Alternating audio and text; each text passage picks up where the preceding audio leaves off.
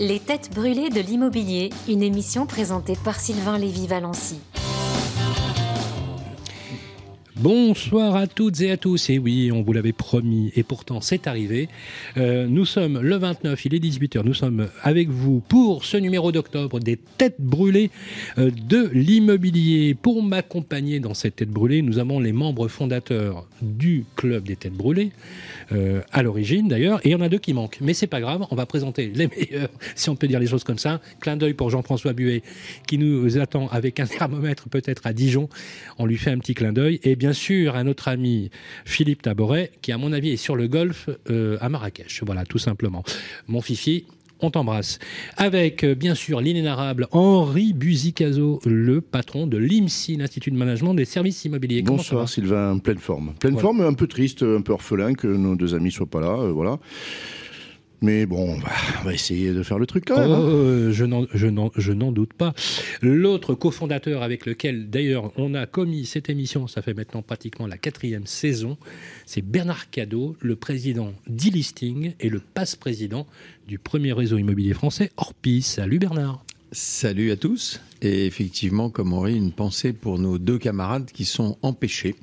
Euh, voilà, donc euh, un bisou et un, grand bonsoir à tous les deux. Sachant que les absents ont toujours tort. ça c'est quand même un problème. mais ça on les a prévenus. On a prévenu qu'il ne fallait jamais être absent, donc euh, ils, verront à l'issue de l'émission. Qu'est-ce qu'ils vont prendre À mon avis, je pense que là ils sont quand même bien partis. Alors moi je suis très heureux d'accueillir, c'est la première sur le plateau. Elle a rejoint notre groupe il y a quelques semaines. C'est la toute nouvelle directrice des programmes déléguée du groupe Web Radio Édition et de Radio Imo, mais pas que. Elle est sur notre plateau chroniqueuse acérée. Messieurs, soyez très vigilants. Linda Labidi, bonsoir. Bonsoir à tous. Je suis ravie d'être euh, la touche féminine euh, dans cet euh, événement, au sein de ce groupe. Merci d'être avec nous. Alors, vous avez fait, parce que vous êtes entré dans le, alors vous allez entrer dans le club, et je vais demander à ces messieurs, si vous êtes d'accord, de adouber, bien sûr, les membres du club. Et nous avons un guest, hein, nous avons un VIP sur le plateau, quelqu'un qui est connu et reconnu. Ce n'est pas un conte. Jeu de mots. En tout cas, joli euh, jeu de mots. oui, ce n'est pas un conte, mais en tout cas, c'est quelqu'un qui est depuis euh, plus de 15 ans maintenant sévi euh, dans l'immobilier. Il a eu plusieurs vies, hein, notamment il a été pompier jusqu'à l'âge de 34 ans. Il est sur notre plateau. Nous avons le plaisir d'accueillir Gilles Grimm. Merci beaucoup de m'accueillir et je vous souhaite à tous une bonne soirée et surtout une bonne émission. Alors vous, vous avez une voix pour faire de la radio. Hein. Ah c'est clair. Vous avez vu le timbre de la voix ah C'est le Pavarotti de l'immobilier. Moi, je pense qu'il devrait être à ta place même. Ah oui, c'est une bonne idée. Bah, si ça marche, je pense qu'on pourra inverser. On, va le recruter, Gilles. Alors, c'est une bonne idée. Alors, on va présenter quand même notre ami Gilles Grimm, si vous permettez, euh, en préambule, avant de passer avec... Euh, on vous a expliqué le concept de l'émission. Il y a un coup de cœur, un coup de gueule. Apparemment, on n'a pas eu encore votre euh, coup de gueule. On n'a eu que votre coup de cœur. Si, si, c'est l'inverse. On a le coup de gueule. Ah, on a le coup de gueule, ouais. Mais on, aura peut-être tout à l'heure son coup de cœur. Alors, on, aura on aura votre coup de cœur tout à l'heure. Alors, vous allez nous expliquer. Mais dans un premier temps, permettez-moi de faire le, euh, on va dire, le panégyrique de Gilles Grimm. Vous êtes un ancien pompier. Euh, vous avez décroché à l'âge de 34 ans. Et vous, avez, euh, vous êtes lancé dans des conditions assez extraordinaire. D'ailleurs, les médias le reconnaissent puisqu'on vous appelle le champion euh, toute catégorie de l'investissement immobilier. Vous avez constitué, et c'est un fait unique en France, euh, un patrimoine de plus de 40 millions d'euros, pratiquement 500 biens composés essentiellement de petites surfaces, beaucoup dans l'Est euh, parisien. Voilà, vous êtes parti de zéro et vous êtes constitué un patrimoine qui ferait envier absolument tout le monde. Mais vous n'avez pas fait que ça. Vous n'avez pas fait que ça, Gilles Grimm. Vous avez aussi créé en 2017 votre chaîne YouTube vous avez euh, plusieurs milliers d'abonnés, je crois 13 000, voire plus d'abonnés. Euh, je peux vous dire que ça pèse euh, son, son pesant d'or. Et en plus, vous avez une chose extraordinaire. Vous êtes quelqu'un de généreux, Gilles Grimm. Pourquoi? Parce que vous faites des formations en ligne et ces formations, elles sont gratuites et elles sont accessibles à tous. Et en fait, Gilles euh, met euh, un accent particulier, alors qu'il pourrait finalement se dorer la pilule. Il le fait, hein, mais il profite et il partage. Il dit aux gens, voilà, euh, il n'y a pas de fatalité sociale. Vous pouvez vous aussi accéder, comme moi, avec les bons tuyaux, des bonnes formations, les, bons pièges à éviter aussi, la façon dont, par exemple, vous repérez les investissements. Vous êtes entouré d'ailleurs d'une équipe euh, de professionnels aussi hein, que, vous utilisez, mais tout ça, vous l'avez constitué au fil du temps. Mais pour décrire le euh, concept de Gilles Grimm avec euh, cette réussite, cette success story qui ressemble un peu à, l'Amérique versus euh, France. C'est bien un conte, hein, finalement. Je, vous, absolument, c'est un conte. Ce que je vous propose, c'est que si je vous dis le 16 mai 2017, qu'est-ce qui s'est passé?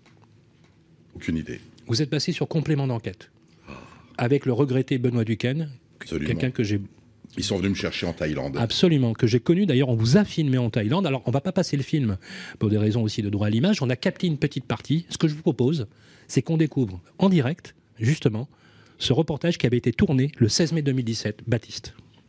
Le champion toute catégorie, celui qui a fait fortune dans la pierre à partir de rien. C'est à Bangkok que nous l'avons trouvé. Gilles Grimm nous a donné rendez-vous à son hôtel. Il y a 24 ans, il achetait à crédit son premier studio à Paris. À 57 ans, il peut profiter de la vie. Son empire immobilier est estimé à 40 millions d'euros. Il vit entre Paris, où il gère ses affaires, et Bangkok, où il dépense son argent. Voilà, Gilles Grimm, on a capté un petit peu l'information. C'est ce qu'on avait retenu, c'est que les médias euh, vous qualifient de champion de toute catégorie. Mais il n'y a pas que. Euh, vous avez Emmanuel Chang qui avait fait une émission euh, sur Capital aussi avec vous, qui vous a qualifié de champion de l'investissement. Mais vous ne faites pas que ça aussi. Vous êtes aussi un homme cultivé, attaché à la culture, et particulièrement, alors là pour le coup, vous êtes bien tombé puisque je suis un fan de la première heure, puisque je suis membre du souvenir napoléonien, moi aussi. Euh, vous êtes un collectionneur et vous aimez euh, l'histoire de Napoléon Bonaparte. Si je vous dis le 20 avril 1814, qu'est-ce qui s'est-il passé? Oh, Mauvaise journée. Très mauvaise journée. Elle a lieu où cette journée? Pour Napoléon. Ah oui. Il a fallu qu'il s'en aille, qu'il s'exile ah, dans l'île d'Elbe. Et on a rappelé, on appelle ce jour dans la cour où ça a eu lieu, on l'appelle la cour, la cour des adieux. Voilà. Début des 100 jours. Absolument. Le début des 100 jours, c'était le 20 avril 1814. Euh, voilà. Vous êtes un, esthète à votre, à votre niveau aussi, et vous partagez plein de choses. Donc moi, ce que je propose dans ce numéro spécial des têtes brûlées, c'est qu'on découvre un peu plus Gilles Grimm. Vous connaissez le concept de l'émission. Coup de cœur, coup de gueule, c'est à vous. Les têtes brûlées de l'immobilier, l'invité. Gilles Grimm, on va commencer par votre coup de cœur. Alors, quel est votre coup de cœur, Gilles Grimm? Les voyages, la culture et, on va dire, euh, la découverte. La découverte à tous les niveaux. La découverte de la vie, la découverte des gens, euh, c'est mon coup de cœur. J'aime euh, le soleil, la gastronomie, la culture, les voyages, et en fait, je travaille pour ça. Alors, est-ce qu'on peut faire un lien finalement avec votre appétence à la culture et au voyage et l'immobilier? Est-ce que ça a un sens? Ça peut avoir un sens, en effet, parce que l'immobilier permet d'avoir son indépendance financière, tout simplement pour pouvoir euh, gérer ses autres activités. Alors, on va commenter un petit peu. Bernard Cadeau, quand vous écoutez alors cette brève introduction qu'on a fait dans euh, Complément d'enquête qui avait été tourné en mai 2017, qu'est-ce que ça vous évoque quand vous voyez un parcours comme celui euh, de Gilles Grimm? Vous avez un peu plus de 60 ans, vous avez 61 ans je crois aujourd'hui. 66. 66, 66 ans, vous imaginez? Ben, La première chose que ça évoque pour moi, c'est que l'ascenseur social, ça fonctionne. Et ça peut fonctionner pour qui sait euh, saisir les opportunités. Et je crois que notre ami sur le plateau en est un exemple parce que on démarre avec pas grand chose.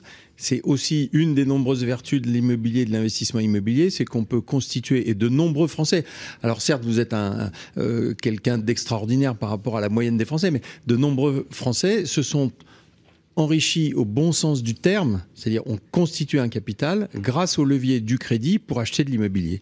Et ça, euh, bah, personne ne peut le nier.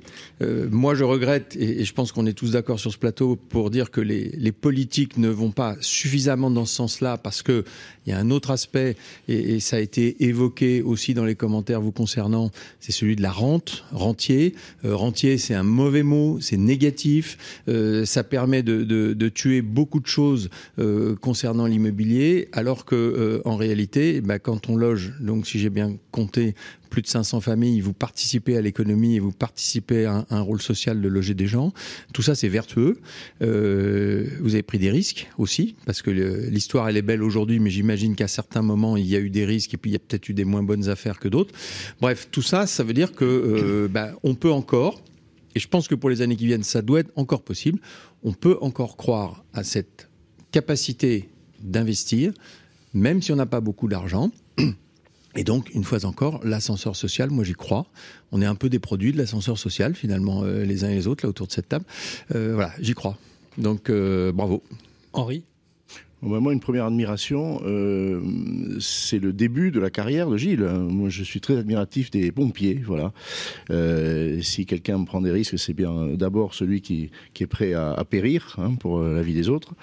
Euh, je dis ça, et je pense qu'il a transposé en effet des qualités qu'il faut dans ce, premier métier qu'il a exercé dans le deuxième, parce qu'il il faut un certain goût du risque après, le risque, on le maîtrise. Mais euh, les militaires le maîtrisent, euh, sans, quoi, euh, voilà, ils pourraient pas continuer à faire leur mission. Et dans l'immobilier, c'est pareil. ce qu'a dit Bernard, voilà, j'y souscris à, à 200%. Euh, on a aujourd'hui une disqualification euh, depuis le début euh, du, quinquennat du président Macron, il faut le dire, de, l'investissement immobilier, des discours très négatifs. c'est pas admissible, alors que l'investisseur c'est un entrepreneur qui apporte un service dont on a besoin. Le logement locatif public ne suffit pas, ne suffira jamais. Il faut bien sûr un parc locatif privé. il faut un parc locatif aussi commercial, aussi tertiaire. Voilà, donc euh, le, regard porté sur l'investisseur. En effet, euh, la dimension qu'a donnée euh, Gilles à sa, réussite, à son patrimoine, elle est, est industrielle aujourd'hui en quelque sorte. C'est une foncière. Bon, enfin, je ne sais pas quel, quel les véhicules qu'il choisit, mais c'est ça la dimension d'une foncière. Mais à l'échelon d'un ménage qui, achète 2, 3, 4, 5 logements, c'est la même logique. Elle ne s'est pas imposée.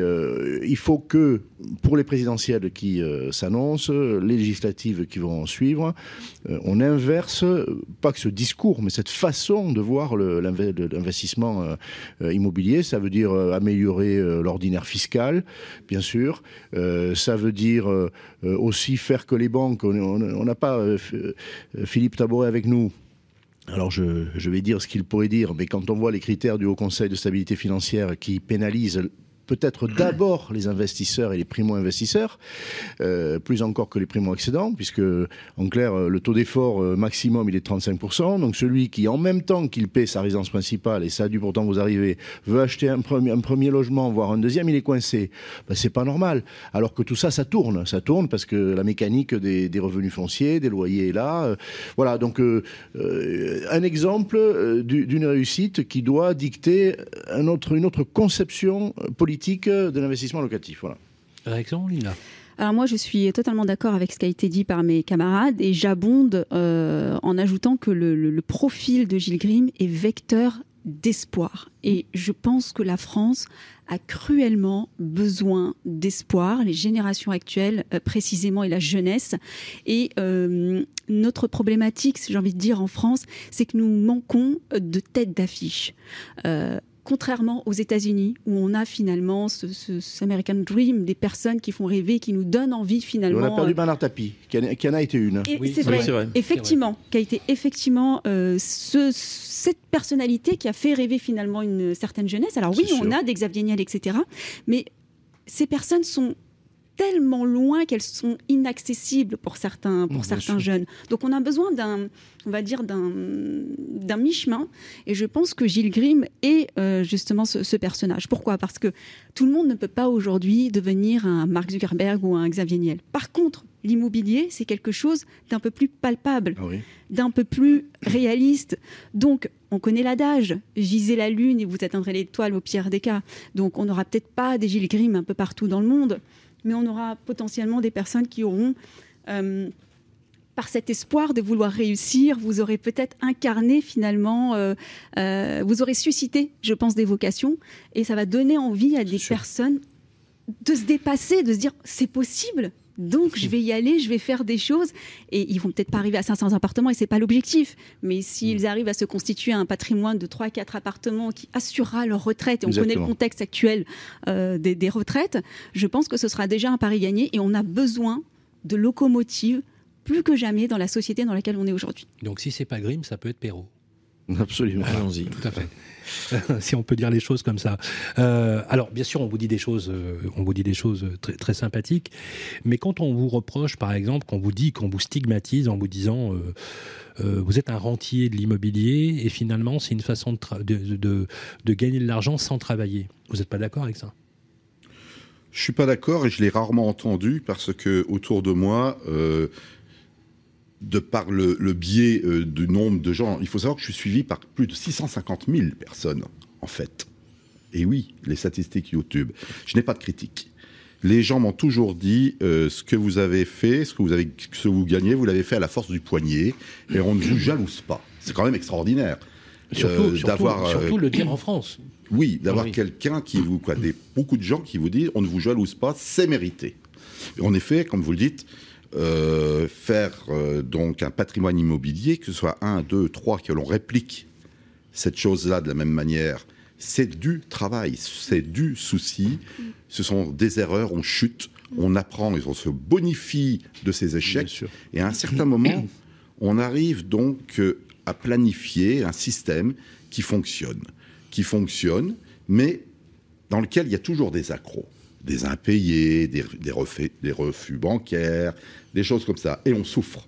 Parce que qui n'a pas été empêché de dormir parce qu'il attendait que la banque lui donne donc le résultat, oui ou non, de son prêt immobilier. Mais, bien sûr. Mais ça, je vous assure que c'est 100% de personnes qui vont vous dire ça m'est arrivé. Eh bien, moi, ça m'est arrivé très souvent. Et vous ne dormez pas tous les jours non plus. Donc, moi, j'estime que personnellement, également, me concernant, si je devais me juger, c'est mérité. Et dans une émission télé, justement, on disait Vous avez de l'argent Je dis Oui, j'en ai, et je n'ai pas honte de le dire. Oui, pour vous, il n'y a pas, c'est vraiment pas un gros. Alors c'est intéressant parce que ça réconcilie effectivement les choses et parce que on a cherché en fait ce qu'ils disaient pour vous, mais en fait une écrasante majorité. Vous avez raison de le rappeler, et surtout des personnes qui sont pas issues des quartiers, on va dire favorisés. Et en fait, c'est pas un rêve parce que ce qui est bien dans ce que vous dites, euh, Gilles, et d'ailleurs c'est ce qui est dit, c'est que ce que vous dites aux gens euh, est atteignable. En fait, vous n'êtes pas le dieu sur l'Olympe. C'est ça. Vous, êtes accessible à tous. Et Linda rend les choses accessibles. Et Linda l'a justement rappelé, parce qu'en fait, effectivement, tout le monde n'a pas la taille pour être un Mark Zuckerberg ou pour être un Xavier Niel, mais on pourrait prendre aussi Jeff Bezos ou George Soros, par exemple. Non chaque personne, même pas en fonction de son cadre social, parce que vous avez démontré qu'avec un cadre social minimal, vous avez pu évoluer, mais qu'avec euh, de l'envie et du travail, et donc vous venez de réconcilier finalement euh, les choses. Alors, vous avez un coup de gueule, euh, euh, Gilles Grimm, vous avez un coup de gueule. Ah oui. Ça concerne une certaine législation, je crois, ou quelque chose. Eh oui, j'en ai même plusieurs, des coups de gueule. Alors, on va en choisir un, c'est le concept de l'émission. Quel est votre coup de gueule majeur? Vous avez envie de taper le poing sur la table. Voilà, bravo. Les locataires qui ne payent pas. c'est ce qui empêche les gens d'investir. Quelqu'un qui vole quelque chose chez un commerçant. Avant, on allait même au bagne pour un morceau de pain. Quelqu'un qui vole chez un commerçant, lui, peut être condamné à une amende et à un an de prison, deux ans s'il y a une récidive. Mm. Quelqu'un qui ne paye pas son loyer, il n'est pas jugé pendant trois ans, voire quatre ans, ça dure. Et ensuite, il n'est même pas condamné à rembourser son propriétaire. On ne tombe pas à neuf par exemple. Et c'est ce qui se passe. Les juges vont même à donner des délais de paiement alors que le gars n'a pas payé pendant deux ans et il a encore un délai de 48 mois, voire quelquefois moins, pour s'exécuter. Mais dès le premier mois, il ne paye déjà plus. Donc, il ne se passe rien. Et ça, c'est pas du vol. Quand vous avez en face un propriétaire qui doit rembourser sa banque, qui ne peut plus le faire, qu'est-ce qui se passe? Ben, La banque va le saisir. Et là, il n'y a pas de pitié. C'est intéressant ce que vous dites, c'est très intéressant parce qu'en fait, il y a deux cadres. Euh, euh, on a euh, des personnes qui sont aujourd'hui en situation d'impayés, parfois pour des raisons euh, d'accident de la vie, la perte d'un emploi, famille recomposée, etc. et on peut le comprendre, on peut, on peut comprendre ce, genre de situation. Il y a des impayés qui sont des impayés volontaires, il y a des spécialistes hein, de, la question.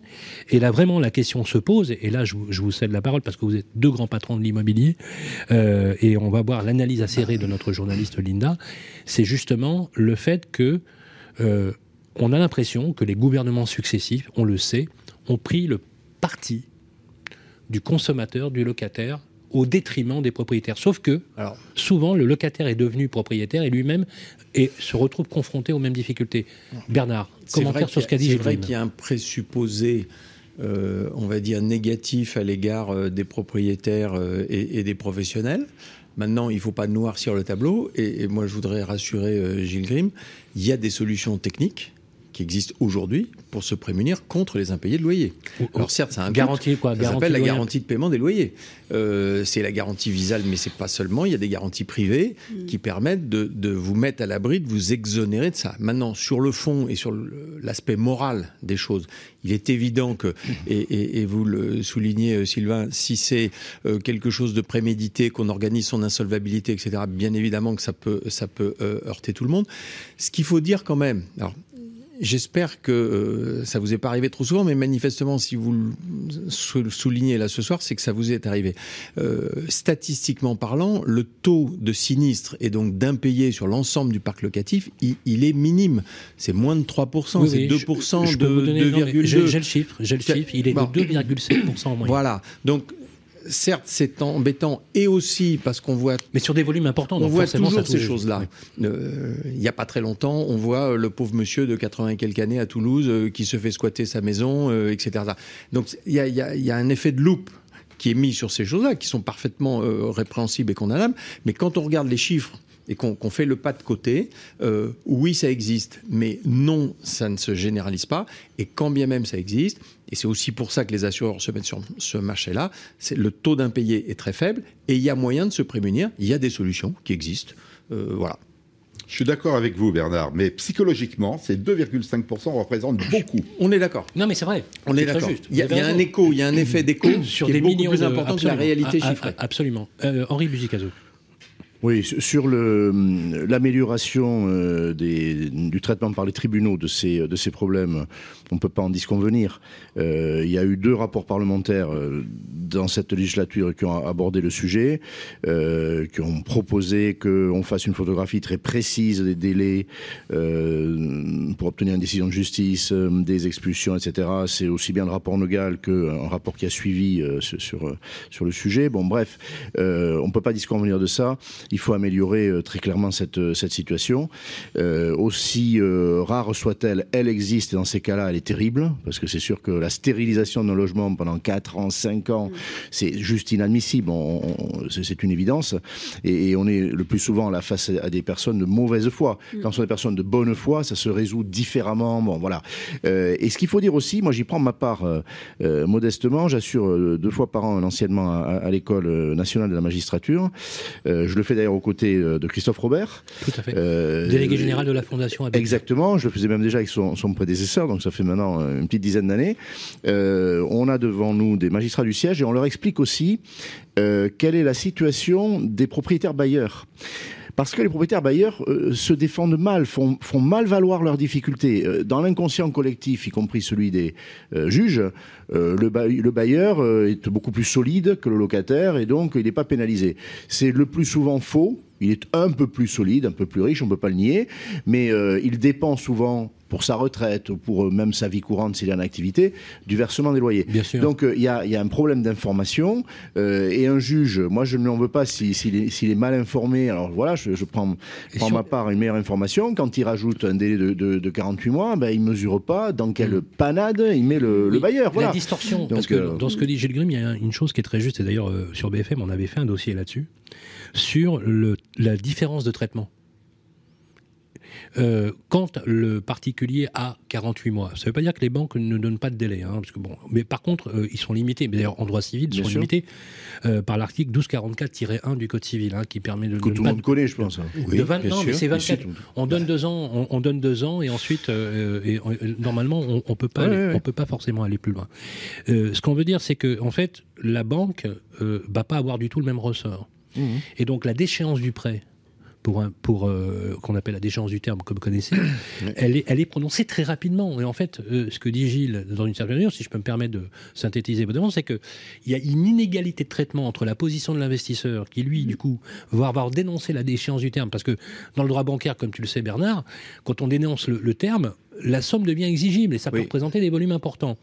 Donc, pour peu que certains crédits soient regroupés, je peux vous dire que c'est compliqué. Le drame, c'est qu'on peut plus emprunter ensuite. Et eh oui, mais oui, bien sûr. Mais là, c'est plus que dramatique et ça vous suit toute votre vie, pratiquement. absolument. Vous êtes fiché. Ah, le déchéance d'un terme, absolument. Et ça casse la spirale euh, vertueuse de l'investissement. Mais complètement. Le moral, la spirale vertueuse et tout le système. Il y a la question, euh, j'aimerais faire réagir euh, l'investisseur qui, qui est Gilles à grande échelle euh, sur l'idée d'un fichier positif des impayés de loyer. Parce que cette idée-là, elle a fait son chemin ces, dernières années. Beaucoup hein.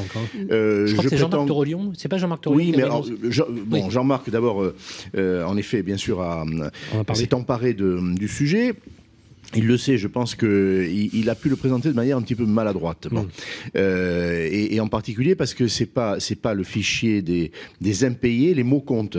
C'est tout simplement le fichier des bons payeurs. C'est le alors non, c'est le fichier des euh, incidents de paiement. C'est-à-dire déjà il faut pas il faut pas une approche une approche morale. Bon, voilà, il faut une approche bancaire froide. Hein. Mais c'est vrai que moi j'ai évolué sur ce sujet. J'ai été férocement contre. Je je vois les choses assez assez différemment à la condition. Et Jean-Marc était parti d'une d'une entreprise qui avait bâti euh, ce, fichier avec des garde-fous, avec des règles du jeu, comme il y en a dans les banques. C'est-à-dire que bien sûr, quand on se remet à flot, on sort du fichier selon des règles extrêmement claires. Euh, c'est pas à la tête du client et voilà. Et un, propriétaire qui aurait un, locataire euh, dans le nez pourrait pas le faire. D'ailleurs, c'était limité aux professionnels de l'administration de biens et j'étais aussi d'accord pour cette idée-là largement.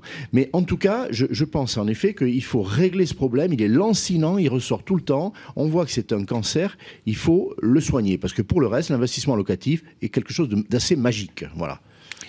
Voilà, alors oui, pardonnez-moi, mais on est limité aussi par le temps. Donc euh, je vous propose que, que nous enchaînions. Effectivement, euh, on a noté cet élément, mais c'est intéressant d'avoir mis le focus là-dessus. On enchaîne tout de suite avec le prochain. Et le prochain, c'est vous. Les têtes brûlées de l'immobilier. Henri Buzicazo. Henri, coup de cœur, coup de gueule. Alors, votre coup de cœur, une fois n'est pas coutume, c'est bien. Coup de cœur pour Emmanuel Vargon? Un coup Alors, je vais préciser. Coup de cœur pour Emmanuel Vargon, ministre du Logement, euh, parce que le président Emmanuel Macron a donné son patronage, le haut patronage, lors de l'édition du RENT. Oui, le, salon RENT. New Technologies. Euh, alors, dans la communauté professionnelle, on, va, on va traduire pour Gilles, euh, c'est presque un professionnel d'immobilier, mais il ne sait peut-être pas que depuis maintenant 8 ans, 8 ans. existe un salon qui rapproche les nouvelles technologies de l'immobilier. Bon. Alors il y a 8 ans, euh, c'était euh, visionnaire. Hein, et celui qui a inventé ce salon, Hervé Parent, le vous vous rappelez, euh, c'était pas loin d'ici C'était à deux pas d'ici. Absolument. et moi je me rappelle quand il m'avait approché en, me disant est-ce que tu pourrais m'aider pour la partie éditoriale, je lui ai dit écoute, ça ne marchera pas ça ne marchera pas, mais d'abord tu es mon ami et je pense que tu as raison, il faudrait un salon comme ça, ça ne marchera pas. Alors je m'étais trompé, c'est la différence entre un, visionnaire comme lui et moi pas tout à fait trompé, je vais rectifier, euh, mais euh, le salon en tant que salon a très bien marché et aujourd'hui c'est l'endroit où il faut être, pour le dire en français. Euh, il y a toutes les grandes enseignes de l'immobilier traditionnel. Plus de 10 000 participants. Elles étaient totalement, absolument, elles étaient totalement absentes dans les premières éditions. 400 exposants. et les startups. Et, et, et, ces gens-là se, se, marient, s'associent, se plug, voilà.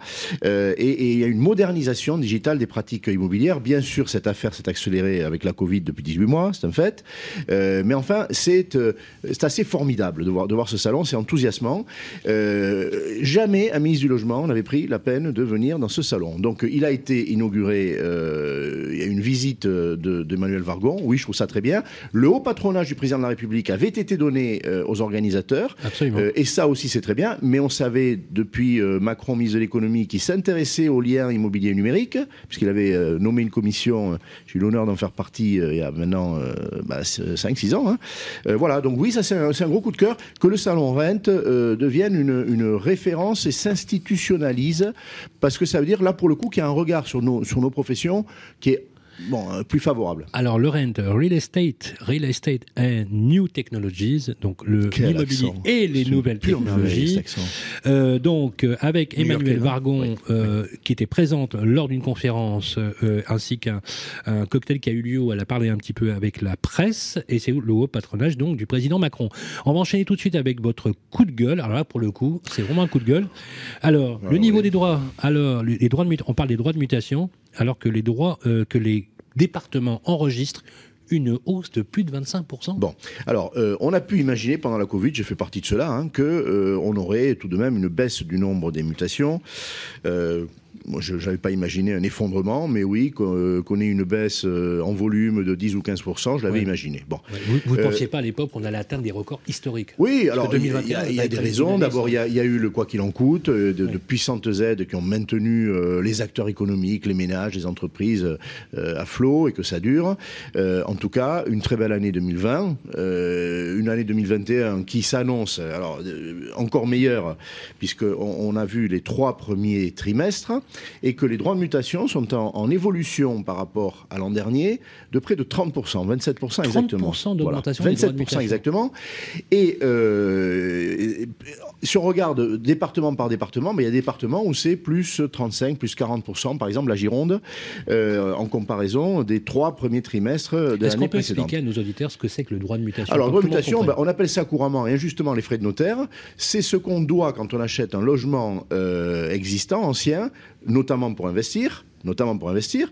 Euh, et, évidemment, ça, ça, plombe l'opération parce qu'on est à de l'ordre de 8,5% du montant du bien euh, qu'il faut euh, payer pour voir, comme on dit au jeu. Et, ça, ça a pris 30% alors, le volume total des droits de mutation qui suit l'évolution du nombre de transactions et des prix et des prix, puisque c'est indexé, tout ça, sur la valeur du bien. Hein, pourcentage du Voilà. Donc, euh, les euh, collectivités locales, euh, les principaux destinataires, c'est les départements, voient leurs leur prévisions complètement exploser, et c'est une très heureuse nouvelle pour elles. Est-ce que ça n'est pas le moment de dire que ces droits de mutation qui sont confiscatoires, on est le mauvais élève de la classe au CDE, c'est près de 10%, je le redis, du bien qu'il faut payer à chaque fois, est-ce qu'il n'est pas temps de dire, eh bien, puisque l'assiette s'élargit, enfin c'est un vieux principe, on va baisser le niveau des taux. Mais oui. Bon, et, peut-être se mettre, allez, ne serait-ce qu'à 7%, à 6%. On n'en parle pas. Alors, comme c'est le moment de manier les idées euh, et qu'on va changer d'exécutif, euh, bah, je re-redis qu'il y a quelque chose qui ne va pas. Moi, je suis désolé. il faut redistribuer la richesse. Henri, on nous pose une question. Euh, on, nous demande est-ce que les droits de mutation dans le neuf, c'est le même montant? Alors, non. on appelle ça des droits réduits. Ils sont, de, ils sont entre 2 et 3%. Donc, effectivement, c'est très favorable. La contrepartie, c'est que les logements neufs sont assujettis à la TVA à 20%. Sauf exception, 20%. ça explique la différence, il hein, faut, être très clair. Alors, on pose une question complémentaire, Henri. Euh, vous avez évoqué, puisque effectivement, ça n'a pas manqué de, de faire signe, sur euh, le, à tort les frais de notaire. Euh, on nous pose la question combien prend un notaire? Mais alors, euh, euh, quand je dis que c'est injuste, euh, vous allez mesurer. sur une transaction, le notaire, pour le travail qu'il fait juridique, d'authentification, de sécurisation de, l'opération, il, est à des émoluments qui sont inférieurs, dans, dans cette enveloppe de 8,5, inférieurs à un point. Bon, ça veut dire que là, vous allez payer 40 ou 50 000 euros de frais de mutation dont il est le percepteur. C'est pour ça qu'on appelle ça injustement le frais notaire. C'est lui qui prend ça et qui renvoie ensuite à, aux collectivités locales. Il va toucher, oui, il va, il va, il va toucher quelques centaines d'euros pour le, travail qu'il fait. Faut être très clair. Donc, euh, pour la rédaction des actes authentiques. Oui, pour la rédaction, pour, le, pour envoyer à la conservation des hypothèques les informations, pour bah, c'est un des plus gros collecteurs d'impôts. Alors c'est l'un des plus gros collecteurs d'impôts, mais eh ben, il s'insurge à chaque fois quand on dit frais de notaire parce qu'ils disent mais les gens pensent que, que, c'est à nous qu'on fait le chèque. Euh, oui, mais on redistribue. Oui, tout le monde. frais de notaire, il touche 1,10% voilà. et plus euh, à peu près 1200 euros de frais fixes pour euh, les évoluements. Mais alors qui vendent un parking à 1000 euros ou un appartement à 100 000, c'est le même prix. Et, oui. Donc, eh imaginez, un parking à 5000 euros. Alors, ça aussi, c'est très injuste. Ça aussi, il va mettre le même temps pour travailler. Le notaire est un officier ministériel, il travaille. Alors je vais vous dire, il y a des auditeurs qui hallucinent, hein, et c'est une surprise. Hein. Bah oui. oui. parce que c'est un abus de langage. Parce qu'effectivement, Henri a raison. On dit les frais de notaire. Tout le monde appelle ça les frais de notaire. Est-ce que tu as les frais de notaire? Est-ce que tu as les frais de notaire? On a tous l'impression que les frais de notaire s'engraissent là-dessus.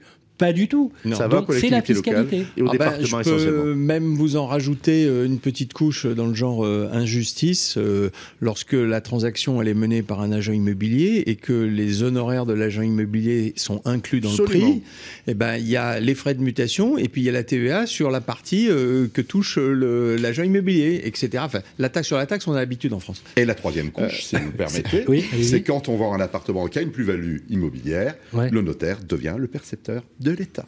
Absolument. Est-ce que c'est une ah, singularité française Est-ce que finalement ailleurs on on se débrouille pas un peu mieux Bonne question. Est-ce qu'ailleurs, voilà, est-ce que c'est aussi cher ailleurs euh, ah, Moi, j'ai pas, pas pour les droits de mutation. Hein. On, est, on, est, je le redis, le mauvais élève de la classe pour les droits de mutation. Ah, hein. En Europe, c'est nous les plus chers. Ah oui. Ah, oui. Et puis il y a un effet pervers, c'est que euh, le président Macron avait annoncé sur le volet de l'immobilier pendant sa campagne au début du quinquennat qui voulait euh, favoriser la mobilité mmh. professionnelle. Il y avait le fameux bail mobilité qui n'a mmh. pas été un franc succès, c'est le moins qu'on puisse dire. or, tout le monde reconnaît que les droits de mutation sont un frein à la mobilité. C'est-à-dire que intellectuellement et culturellement, euh, les, idées avancent et on se dit, bah oui, finalement, la mobilité professionnelle, ça a du sens parce que euh, si je veux trouver un boulot et qu'il faut se déplacer, mais est-ce qu'on va se déplacer et chercher un travail euh, à 100, 200, 300 km de chez soi si on, on, se dit, il faut que je retrouve un logement, ça va me coûter entre 8 et 10% si jamais je l'achète. C'est un vrai frein. C'est un vrai frein. Et, je suis d'accord avec Henri, si ça baissait de manière vraiment significative, euh, ça devrait euh, inciter un peu plus à la mobilité, en tout cas faciliter la, mobilité professionnelle. Le frein est multiplié par deux. Parce que... Oui, il y a l'aller et le retour. Il y a l'aller-retour, mais il y a pire. il y a que quand on emprunte, la banque, elle ne veut pas prêter les frais de notaire. Donc celui qui n'a pas l'argent, c'est fini, oui. Ah bah c'est compliqué. Bien sûr, bien sûr. Un appartement qui vaut, allez, 150 000 euros, c'est tout de suite entre 11 et 12 000 euros de frais dits de notaire, avec les cautions, les hypothèques, ça on n'en parle pas, c'est encore du plus. Il va falloir qu'il les avance de sa poche. Oui. S'il en achète deux, ça fait 25 000 euros. C'est un budget, c'est de l'argent. D'ailleurs, j'ai aujourd'hui l'apport personnel qui est demandé par les banques, et ça revient aussi aux fameux critères que j'évoquais tout à l'heure du Haut Conseil. Euh, on pense à Philippe qui n'est pas avec nous, euh, c'est justement le montant cumulé de tous ces, de tous ces euh, frais, c'est-à-dire qu'on demande aujourd'hui au moins 10% à quelqu'un qui va acheter un logement ancien. Alors, au moins 10%. Il faut faire une parenthèse parce qu'il y a eu le 110% qui à un moment donné quand même bien aidé justement les primo-accédants où les investisseurs ont permis de, de financer finalement les frais de notaire. quand, les banquiers finançaient Est-ce que ce n'est pas une honte de financer un impôt moi, c'est intéressant ce que vous dites. Bah, c'est honteux. franchement, quand euh, ça m'est arrivé, hein, on, on, emprunte à la banque parce qu'on n'arrive pas à payer ses impôts. Mais c'est pas sain ça veut dire qu'il s'est passé quelque chose. Et les banques euh, le faisaient, elles rendaient service aux accédants, mm. mais euh, ça veut dire qu'il y a une pathologie. Quand, euh, un dixième du prix du montant de l'opération, ça fait tellement d'argent qu'il faut aller chercher l'endettement, on s'endette pour payer l'impôt, il faut le dire ça. Oui, c'est vrai. C'est la vérité. heureusement, moi, dans mon système, j'ai trouvé un, truc et astuce, c'est ce que je dis, Alors, pour pallier à ceci qui sont les frais de notaire, l'achat acte en main dans lequel on va mettre le prix de l'immobilier plus le prix on va dire, des frais de notaire, et ce qui apparaît dans le compromis ou la promesse de vente, c'est le prix total. À la charge du vendeur. Oui, mais toutes les banques ne, finissent pas les prix ne financent pas les prix acte en main. Absolument. Oui, mais, c'est vrai que c'est une belle C'est une astuce qui a bien fonctionné et qui continue aussi de fonctionner aujourd'hui. Il faut le dire aux auditeurs. Oui, c'est des arrangements. Achat acte en main, absolument. Ça, ça sera la baseline. On est là, oui, justement, on va avancer sur le prochain papier. Et bien sûr, c'est l'inénarrable Bernie. Les têtes brûlées de l'immobilier, Bernard Cadeau. Bernard, je ne vais pas revenir sur votre, euh, sur votre coup de cœur, puisque vous avez le même qu'Henri. Hein oui. Vous dites que vous dites manifestation réussie, triomphe absolu. Oui, donc ça, ça on va pas rajouter. oui, je, je, veux juste rajouter une chose, parce que euh, je crois que c'est un sentiment qui a été partagé par tout le monde.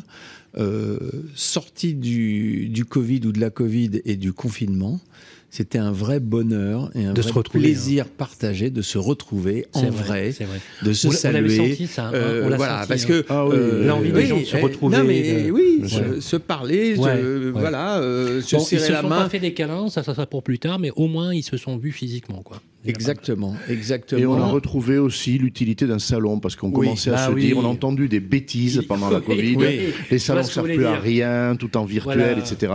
Eh bien, c'est précieux. Salons digitaux. Voilà, une communauté bah professionnelle, comment elle s'identifie, comment elle s'élargit aussi, c'est par des relations par contre, on a quand même compris l'impact du, digital dans l'économie de la rencontre. Compris, et, ça, y compris les startups étaient d'accord pour dire c'est bien de se réunir physiquement et elles étaient toutes là. 400 exposants. C'est ah oui, ils ont battu tous les records. Je, peux, lancer une chose Oui, bien sûr. J'ai croisé, je vais citer mes sources, comme ça je, je, je l'associe malgré lui. J'ai croisé euh, le patron d'IAD, qui a été le patron de ce loger, Roland Tripart, oui. euh, que j'avais pas eu depuis longtemps. Et, en quelques minutes, euh, on est tombé d'accord sur un point. Euh, le niveau d'innovation est critiquable. C'est-à-dire que euh, on peut se demander euh, où étaient les, les, innovations euh, allez, euh, l'effet waouh. Bon. Euh, donc, euh, les opérateurs se sont multipliés, c'est sécurisé. Maintenant, on peut choisir pour la signature électronique, pour les visites virtuelles, pour tout ce qu'on veut, entre des gens très sérieux. et des solutions qui ne sont pas toutes les mêmes. Mais l'effet waouh, et je cite Tripart, je, je, je m'associe à ça, on le cherche un peu. Ça veut dire qu'il ne faut pas non plus que le, le, rent, les organisateurs ne sont pas en cause, hein, mais, mais. Et, oui, oui, voilà. ce que je veux dire. Voilà. Ça va être difficile aussi de, de, ah, sûr. de, de faire mieux parce que euh, euh, ils avaient visé euh, l'an dernier, hein, il y a deux ans, quand tout allait bien, il y avait 6000 participants. Ils ont franchi pratiquement les 11 000. Les 11 000. Près des 11 000. C'est presque le double. Et donc effectivement, pour upgrader ça, etc. Et puis la deuxième chose, c'est le lieu. Le lieu. Le Hall 6, qui avait été d'ailleurs inauguré par Jean Nouvel, hein, c'est le, Hall 6 de la porte, par d'exposition avec ce fabuleux rooftop. Hein, vous étiez à la soirée, c'était incroyable. ça a été gonflé parce que c'est le triple quasiment euh, c'est ça, le triple de la surface qui avait à la Villette. Oui. Alors, euh, bah après, ils, verront bien parce que c'est quand même des spécialistes de l'organisation de ces événements, donc euh, ils pourront éventuellement faire de parents. Qui a été remarquable. Il y, a un autre sujet, et, et je voudrais pas que ça soit polémique, mais il faudrait s'interroger aussi sur. Victor, on peut dire. Victor, oui, aussi, oui. il était avec nous. Il faudrait aussi s'interroger sur comment fonctionnent les startups et ce qu'elles visent en premier. Je m'explique j'ai l'impression que euh, pour une majorité d'entre elles, elles ont une bonne idée. Cette bonne idée, elle est d'abord tournée vers le client final. Et ensuite, ils la proposent à des professionnels pour que les professionnels s'en emparent au bénéfice de leurs clients. Rien d'extraordinaire là-dedans. Sauf que le salon, c'est les professionnels de l'immobilier et la tech. Ça veut dire quoi? Ça veut dire que je te propose la meilleure idée du monde à toi professionnel, mais si tu la prends pas, je m'interdis pas d'aller voir directement les particuliers. Ouais. Juste voilà, je voulais refermer la alors, justement, cette réflexion euh, parce que bah, arrivera un moment où il y aura peut-être un hiatus quoi. On, a on a parfaitement saisi. Alors on va enchaîner tout de suite avec votre coup de gueule. alors là pour le coup vous êtes polémique hein, euh, vous êtes polémique. Hein. Ouais. Pourtant, ça a été rectifié quand même sur Twitter. Il faut quand même lui rendre oui, Oui, bah justement, oui, j'ai bien elle entendu. Est revenue, elle, est, elle est revenue. D'ailleurs, on s'en est entretenu avec elle directement sur ses propos. Elle nous avait sollicité pour avoir des, euh, justement, pour positionner clairement euh, ses propos. Euh, bien sûr, vous parlez des propos d'Emmanuel Vargon sur les pavillons, où elle a dit que c'était un non-sens écologique. Voilà. Et voilà. ouais, elle a dit euh, pire parce que je sais plus ce qu'elle a dit exactement, mais c'était bon, c'est fini quoi. Voilà, voilà, c'est fini. Et j'ai même euh, écrit un, petit truc sur est-ce que c'est la fin du rêve français. Euh, moi, je sais toujours pas si c'est une maladresse ou si c'était quelque chose qui était prémédité. On verra bien, on verra bien. En tout cas, ça vous a énervé. Hein. Oui, ça m'a énervé parce que bah, il y a 75 bah, des vous l'aimez bien, vous l'aimez bien votre maison là-bas au fin fond des bois? Mais au fin fond des bois. Et puis je pense que notre ministre aime bien son pavillon avec les 200 ou 300 mètres carrés de terrain qui sont autour. Euh, et, surtout au-delà de ça. Car elle vit en pavillon, il faut leur maison, il hein, faut le dire. Hein. Oui, bah, c'est pour ça qu'il dit ça. C'est hein, ce que je disais. Voilà, elle vit Mais à la limite, c'est pas tellement ça. Parce que, bon, mais on peut pas dire, euh, allez, deux, trois niveaux rapidement. Un, euh, de quel droit les politiques disent à 75% de leur population demain votre rêve c'est fini et vous allez faire autrement?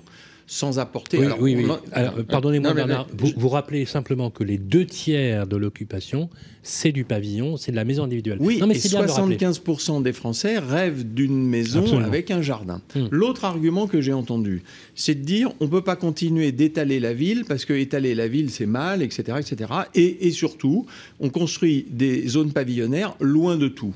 Je pense qu'il faut aussi faire confiance euh, aux maires et aux élus locaux, parce qu'ils ne le font pas n'importe comment euh, à la sauvage, et eux-mêmes ont intérêt à préserver un équilibre, et quand ils donnent des permis de construire, à ce qu'il y ait des services, à ce qu'il y ait des choses comme ça. Et puis enfin, parce que ça c'est plus, je pense, le rôle de l'État, c'est de penser l'aménagement du territoire, les accès, les transports, etc., etc. Et après, on, pourra en reparler. Et ce que j'aime pas, et je finis là-dessus, c'est que au travers de ces discours-là, on a l'impression d'opposer deux mondes. Or, pour moi, les deux mondes, ils peuvent coexister. On peut densifier intelligemment la ville. Euh, je discutais euh, pas plus tard qu'il euh, y a deux jours avec le, fondateur de Up Factor, qui, s'en est fait le, chantre et le, spécialiste. Y a moyen de densifier intelligemment la ville et ça peut apporter des solutions intéressantes. Maintenant, on logera pas tout le monde dans des villes. La métropolisation, elle a ses limites, elle a aussi ses dangers. Et donc, et on l'a vu avec il le faut Covid. Que, il faut en, résumé, il faut que les deux choses cohabitent et il ne faut pas, je pense que ce, genre de message, bon, voilà, encore une fois, maladresse ou préméditation, c'est autre chose. Oui, oui, moi j'aimerais abonder ce que dit effectivement Bernard Cadeau sur euh, finalement densifier les villes de façon très intelligente. Aujourd'hui, il y a un sujet euh, qui est finalement euh, les friches. Euh, les friches, on peut finalement les réhabiliter. Le problème, il est uniquement économique. Alors quand je dis uniquement, bien évidemment, c'est le nerf de la guerre, l'économie. Mais moi, j'estime qu'on a suffisamment de forces vives et d'intelligence dans ce pays pour se poser autour d'une table. Pour peu qu'effectivement, comme l'a souligné mon camarade, que ce soit aussi un des sujets principaux euh, de, peut-être cette campagne présidentielle et qu'on souhaite s'y attarder, pardon. Mais euh, je pense qu'il y a suffisamment de ressources intellectuelles dans ce pays pour pouvoir se poser autour d'une table et trouver une solution euh, qui convienne à tout le monde pour que ces friches soient réhabilitées et de façon. C'est pas tout blanc ou tout noir, c'est pas l'un ou l'autre.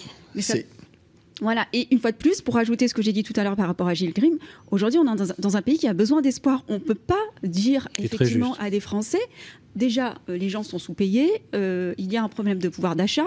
Je vais dire, la seule chose qui fait tenir les gens, c'est peut-être encore leur foyer et peut-être quelques loisirs qui sont superficiels. On ne peut pas tout leur enlever, sinon on va aller vers une société qui va imploser. C'est intéressant ce que vous dites, parce que c'est un marqueur social. Gilles Grimm, vous vouliez intervenir Alors, vous savez que j'aime bien voyager. Eh bien, écoutez, quand cette affaire est sortie, il y a donc très peu de temps, j'étais à Dubaï. Et j'ai regardé les immeubles autour de moi à 300 mètres de haut. Hein. Il y en a partout.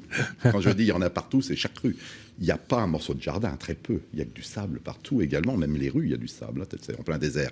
quand je suis rentré sur Paris en avion et que j'ai vu, en arrivant les donc à Charles de Gaulle, les, la verdure, les arbres, les forêts, j'ai eu l'impression de respirer. J'étais rentré à la maison. C'est Voilà, c'est tout simplement ma réflexion. C'est important ce que vous dites parce que je reprends les propos de Linda. Euh, on peut pas tout leur enlever. Et quand on peut pas tout leur enlever, en fait, on prend les personnes qui sont détenteurs d'un pavillon, une maison de banlieue, c'est pas les plus riches. C'est souvent des classes moyennes, voire très moyennes. C'est l'achat d'une vie, c'est l'engagement d'une vie, et c'est aussi le patrimoine successoral. C'est aussi des personnes. Effectivement, c'était maladroit. Elle est revenue sur ses propos, on peut le dire, parce qu'il faut être juste. Mais effectivement, on peut dire que c'était que c'était euh, maladroit. Voilà. Je vous propose qu'on enchaîne tout de suite parce qu'effectivement, on a un timing à respecter puisque notre ami Henri doit nous quitter dans quelques minutes et je voudrais qu'on fasse l'émission avec les coups de cœur et les coups de gueule. C'est le coup de gueule et le coup de cœur de notre amie Linda tout de suite. Les têtes brûlées de l'immobilier. Alors, ma chère Linda, vous avez. On va commencer par votre coup de cœur si vous voulez bien. Mhm. Alors, vous parlez, vous allez nous expliquer, parce qu'effectivement, c'est quand même très technique, hein, parce qu'il y a aussi euh, il y a le label euh, qu'on appelle l'ISR, hein, c'est ça, c'est investissement euh, social et responsable. Social et responsable. Il y a aussi un règlement, vous savez, qui est mis en place à, l'échelle de l'Europe qui s'appelle le règlement taxonomique, hein, la taxonomie appliquée au règlement de l'ISR, qui est plus exigeant qui va devenir de plus en plus exigeant. Et alors pour l'instant, pour l'instant, c'est pour vous, c'est un coup de gueule, c'est plutôt un coup de cœur, pardon. Un coup de cœur. Euh, avant fin 2022, c'est demain. Oui. Alors, je le mets dans les coups de cœur parce que c'était pas forcément évident au départ. Euh, L'ISR, ça partait d'une très bonne intention. D'ailleurs, la France était précurseur. Ça a été lancé en, en 2016. L'idée, c'était effectivement de rendre les investissements un peu plus, on va dire, vertueux. Euh, si on peut appeler ça comme ça. L'énergie, l'impact carbone. Dans, dans, la gestion de patrimoine à proprement parler, euh, se dire, euh, OK, il y a de plus en plus d'investisseurs qui aiment bien savoir où va leur argent. Est-ce que ça va dans des entreprises ou dans des projets immobiliers dans lesquels on respecte effectivement la partie sociale, environnement, comme on en parlait, et tous ces sujets? Donc, euh, ça partait d'une bonne attention. Le problème, c'est qu'il n'y avait pas de critères réel euh, pour définir ces sociétés ISR. Et donc, du coup, c'était un fourre-tout euh, du greenwashing où tout le monde finalement se labellisait ISR parce qu'ils avaient, euh, je sais pas. parce que ça passe. 0,2. Ah, vous savez, c'est comme les produits bio. On a 0,2 de pêche et on se dit, bah super, on est un produit bio. Donc là, non, mais c'est une réalité, c'est vrai. Donc, pour ceux qui aiment la pêche.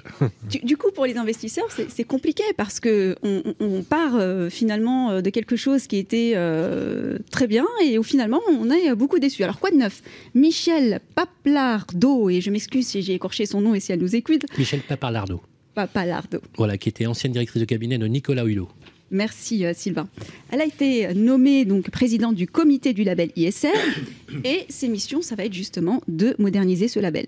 Euh, alors comment ça va se passer? Ils vont se réunir 5 à 6 fois par an, ils vont mettre en place finalement de nouvelles réglementations, y compris des réglementations euh, européennes, pour finalement verrouiller ce label ISR, le rendre. Et lui donner finalement de la substance, c'est ça. C'est ça, pour, euh, voilà. Euh, que ce soit pas uniquement un truc marketing du genre. Ouais, je vois tout à fait ce que vous voulez dire. Exactement. Si demain j'ai envie d'investir dans un bien immobilier, c'est du, label concret, ISR, je sais que effectivement c'est quelque chose qui est vertueux. On ne me, on ne me vend pas de, une pommade et euh, c'est quelque chose qui va vraiment. c'est pas la tarte à la crème qui dit etc. Parce que j'ai même alors pour abonder dans votre sens, j'ai rencontré le président de Redman je ne sais pas si vous connaissez le promoteur Redman, qui lui a la particularité d'avoir le label ISR et aussi le label Bicorp. Donc, euh, lui, euh, c'est vraiment, il est dans le développement. Il, me disait, sur des pitchs, par exemple, des appels à projets publics, vous savez que les aménageurs publics, pour construire, euh, bah, s'il n'y a pas ça, ben, ben en fait, il, mmh. ça passe pas. Réaction, Henri. Euh, c'est vrai aussi pour les SCPI, je tiens à le dire. Oui, SCPI. Euh, voilà, hein, qui ont beaucoup de succès aujourd'hui. Et elles ont du succès parce qu'effectivement, euh, les investisseurs, ils se sentent éco-responsables. Il faut quand même se rappeler, je voudrais me rappeler avec émotion l'un de tes confrères, François De Witt. Hein. Oui, Il a été l'un des premiers grands journalistes patrimonial ingénieur polytechnicien, un homme euh, merveilleux, a créé euh, Finansol, hein, qui était l'association qui identifiait, avec beaucoup de sérieux, des critères. C'était un peu le, label avant l'heure. Euh, les biens immobiliers, les programmes, les projets, les SCPI. Bon. on fait rimer, c'est très intéressant parce que on a avec nous un grand investisseur on fait rimer l'investissement et la, responsabilité euh, sociale ou sociétale, euh, écologique. Hein. ça donne du sens. Voilà, ça donne du sens euh, et, ça donne encore plus tort à ceux qui pensent que l'immobilier n'en a pas. Mais on ne va pas en reparler à chaque minute. C'est clair. Réaction Bernard, rapidement. Non, mais effectivement, c'est important parce que si on veut faire venir un certain type d'investisseurs dans nos métiers, il faut, ils sont de plus en plus nombreux à exiger que ça ait un sens. Bien sûr, absolument. Euh, alors après, je, suppose que quelqu'un va délivrer le label dorénavant. Ça sera, euh, Exactement. Alors il y a déjà des sociétés de contrôle privé par exemple, nous avons Ethos, euh, qui est par exemple un, voilà, une société plutôt connue euh, mm. en, Grèce et qui peut délivrer effectivement euh, un tampon qui permet de dire oui, on a contrôlé et effectivement mm-hmm. ce n'est pas un faux que les diagnostiqueurs demain pourront et puis, et puis adresser ce marché. Il faut rappeler, je crois, que l'ISR c'est pas définitivement acquis, c'est régulièrement audité. Hein. Oui, voilà. Et là, ça va l'être plus régulièrement, 5 à 6 fois par an. Ça va être un peu plus contrôlé et c'est dans le sens mm. effectivement de ce que disait Bernard, c'est-à-dire que ça va favoriser l'investissement d'une certaine catégorie. Vous en pensez quoi, Gilles Grimm ah ben, J'en pense que je en tant qu'investisseur et concernant les SCPI, euh, je vois que si on investit dans une SCPI, on est dégagé de tout souci, on a une rentabilité, peut-être même une augmentation de la SCPI. C'est ce que pense l'investisseur et donc il y a tout le programme qui a mis en place, sans souci pour également l'investisseur mmh. qui suit donc le cours de l'histoire. je trouve ça très lyrique dans votre façon d'exprimer. J'aime beaucoup. Alors, vous avez un coup de gueule, euh, Linda, et ça, ça va faire plaisir à Philippe Taboret, j'espère qu'il nous écoute, puisque en fait, ce sont les primo-accédants, les, les premiers exposés au durcissement, vous le dites, hein, mm. durcissement des règles d'obtention de crédit dès janvier 2022. C'est le HCSF qui a donné le ton. Oui, je suis vraiment en colère. Enfin, en colère, je suis euh, plutôt, euh, effectivement, euh, vraiment, oui, chagrinée par. c'est vrai que les perdants, ça va être les primo-accédants, faut le dire. Voilà, les primo-accédants et en plus les classes vraiment populaires. donc, qui, voilà, on va pas se mentir, la majorité des Français gagnent entre 1700 et 1800 euros. Je crois que c'est le salaire moyen en France. C'est déjà. Le salaire médian, c'est 1800, oui, je crois. Oui, tout à fait. C'est déjà Absolument. deux principes compliqués, effectivement, d'emprunter et de mettre de côté pour ces salaires-là. Et en plus de ça, on leur ajoute des contraintes sur des contraintes. En plus, que je reproche à mes confrères et consoeurs, que je salue par ailleurs, puisque euh, dans les médias, on nous parle euh, du matin au soir de la baisse des taux. Sauf que derrière, on oublie effectivement de parler de ce fameux Haut Conseil de stabilité financière qui, derrière, durcit les règles bancaires et, au-delà même de les durcir, contraint les banques parce qu'on a toujours plus ou moins de temps en temps tiré la sonnette d'alarme et durci les règles. Sauf que là, on va contraindre les banques puisqu'il va y avoir des sanctions des sanctions qui vont être gérées par l'autorité de contrôle prudentiel et de résolution, ACPR. Et donc, même les banques qui voudront un petit peu transgresser avec certains clients ne pourront plus le faire. Les conséquences, on les connaît. 11,7% des emprunteurs ne rentreraient pas dans les cases, contre 5,94 aujourd'hui. Pour moi, c'est énorme. C'est le double. C'est x2. C'est tout simplement. Ça, c'est un. Henri, ça peut provoquer un coup d'arrêt, ça. Oui, mais alors le problème, c'est que l'intention finale, c'est celle-là.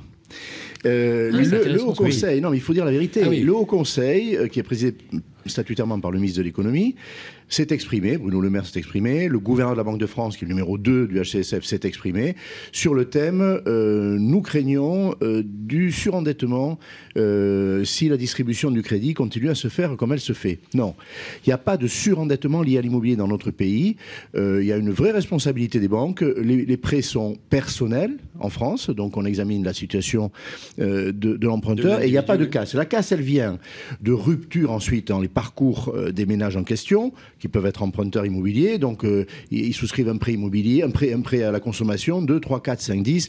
Et là, les ennuis, évidemment, euh, sont, sont graves. Ce n'est pas l'immobilier. Qui... Ça veut dire quoi? Que le HSF ment, euh, au moins par omission. Il y a une arrière-pensée qui consiste à dire si le crédit est moins distribué, notamment aux, primo-accédants, mm. mais aussi aux investisseurs, je l'ai dit, eh bien, il va y avoir moins de transactions et les prix vont baisser. Voilà. Il y a une volonté de calmer le jeu. Alors, est-ce que ça donnera ça?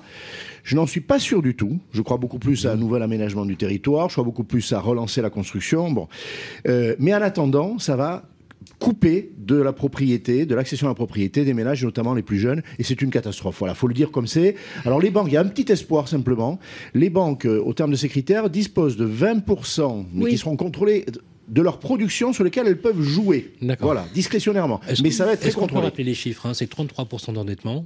35. Jusqu'à 35. 35, 35 sur le neuf, il me semble. Non, non, alors c'est 35 euh, pour le neuf ou l'ancien, et c'est 25 ans de durée maximum, voire 27 ans sur le neuf, mm. parce qu'on ajoute les deux années de livraison, en gros. Est-ce hein, que les 20% de l'attitude des banques a été maintenu Ça va être maintenu? Oui, c'est le cas, c'est le hein cas. Mais ça va être très contrôlé, parce que les 20%, euh, c'était déjà dans les critères depuis des mois et des mois, et les banques, euh, pour certaines d'entre elles, sont montées à 25, 30 ou 35% de flottement. Ce sera fini.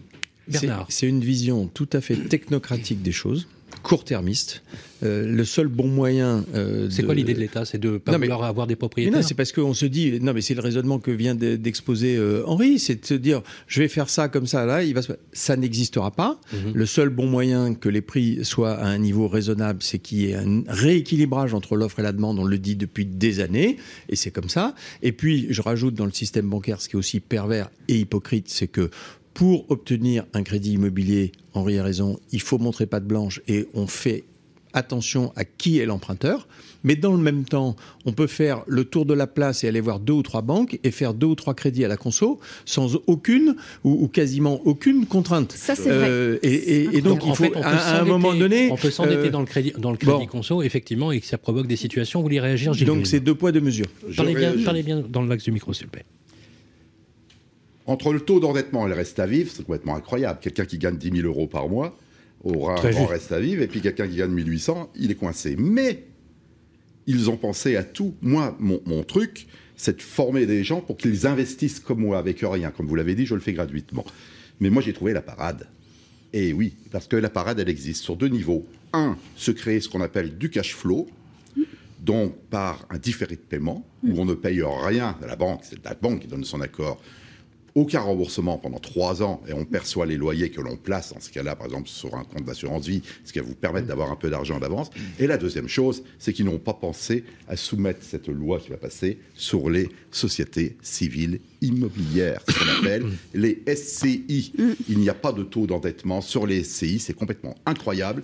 Et nous allons foncer, pendant qu'elle existe encore, dans cette niche fiscale, quelque part, pour pouvoir donc investir. Commentaire La plupart du temps, on regarde euh, la, personne physique ou les personnes physiques qui sont dans la SCI quand même. Hein. Oui, Bernard a raison. Euh, et euh, de toute façon, combien d'emprunteurs, est-ce qu'on imagine un primo-accédant faire une SCI Bon, c'est une réponse pour, pour les investisseurs, c'est la vérité, et avec les mm. limites que Bernard a, a mentionnées qu'il faut rappeler. Moi, j'ai vu des banquiers récemment qui m'ont dit on va regarder évidemment la solvabilité de chaque partie constituant la SCI. Donc, c'est bon, c'est une parade avec aussi ses limites. Non, euh, euh, clairement, euh, ces critères, il va falloir les, relâcher. Alors là aussi, puisque l'actuel ministre de l'économie, bah, il sera plus, sauf si il est reconduit, etc., etc. Mais autrement, le, le HCSF va être recomposé. Peut-être qu'il y aura d'autres regards. Ce ne sont pas les bons regards qui ont été portés sur l'immobilier par le Haut Conseil.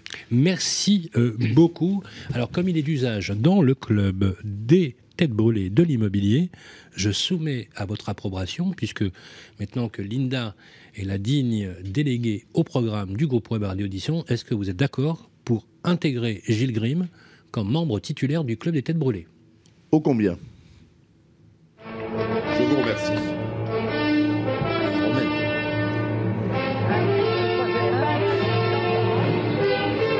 Et j'ajouterais une chose. Euh, on voit pas tous les jours, on a cité euh, d'autres euh, réussites qui n'ont rien à voir, que Zuckerberg. Enfin, c'est des gens que je connais pas, mais que je vois.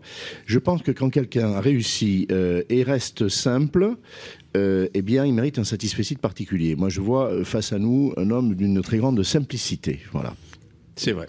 Ah, alors ça. Et je dirais même qu'avec Gilles Grimm, on fait ça c'est un ancien pompier, oui, bravo, bravo. Et voilà, c'était, voilà, je me suis permis. Euh, avant de se quitter, il nous reste trois minutes, si tu veux bien, Henri. Je voudrais qu'on finisse sur trois morceaux trois petits morceaux sympas pour le fun. Mais il va encore gagner. Voilà, avec le blind test. c'est pas sûr. Hein. Avec le blind test. Je crois que j'ai un jingle pour le blind test. On le lance, Baptiste. Les têtes brûlées de l'immobilier, le blind test. On va pas faire les dix morceaux, on va en faire trois. Voilà, juste trois pour le fun, pour laisser Henri partir euh, dignement. Vous savez ce que c'est qu'un blind test, hein, Grimm. En fait, on balance une musique où je vous donne une info et c'est le plus rapide qui doit donner la bonne réponse. Voilà. Et chaque bonne réponse, chaque bonne réponse avec un buzzer. Voilà, le buzzer qui est là. Euh, d'ailleurs, on va essayer de buzzer comme il faut. Il est là, voilà. Par contre, si vous répondez mal, voilà. Est-ce que vous êtes prêts? Alors, je vous propose un thème. Les musiques d'amour, ça vous plaît, ça? Ah oui. oui. Voilà. Vous aimez ça, les musiques d'amour, Gilles Grimm? La musique et l'amour. Bravo. C'est vraiment. Alors, là, tout le monde va reconnaître. Tout le monde va reconnaître, d'accord? C'est donc une réponse de rapidité. je les trouve pas. Vous êtes prêts? Top euh, Gabriel. Bravo En plus, je l'adore. Je t'aime, je t'aimerai, c'est ça euh, mais j'avais dit, j'avais dit, hein, c'était couru d'avance, mais bon. bon j'ai dit que j'en ferai trois, et c'est toi qui me donne le go. Euh, on enchaîne. Alors là, c'est cultissime, bien évidemment, rapidité. Still Loving You. Ah oui, oh. Scorpion. Ah oui. C'est pas possible, il a une box dans la tête. Si on n'emballe pas là-dessus, on n'emballera sur rien. Ça, je le dis. C'est magnifique. Ça. Écoutez. Incroyable avec un solo de guitare qui démarre.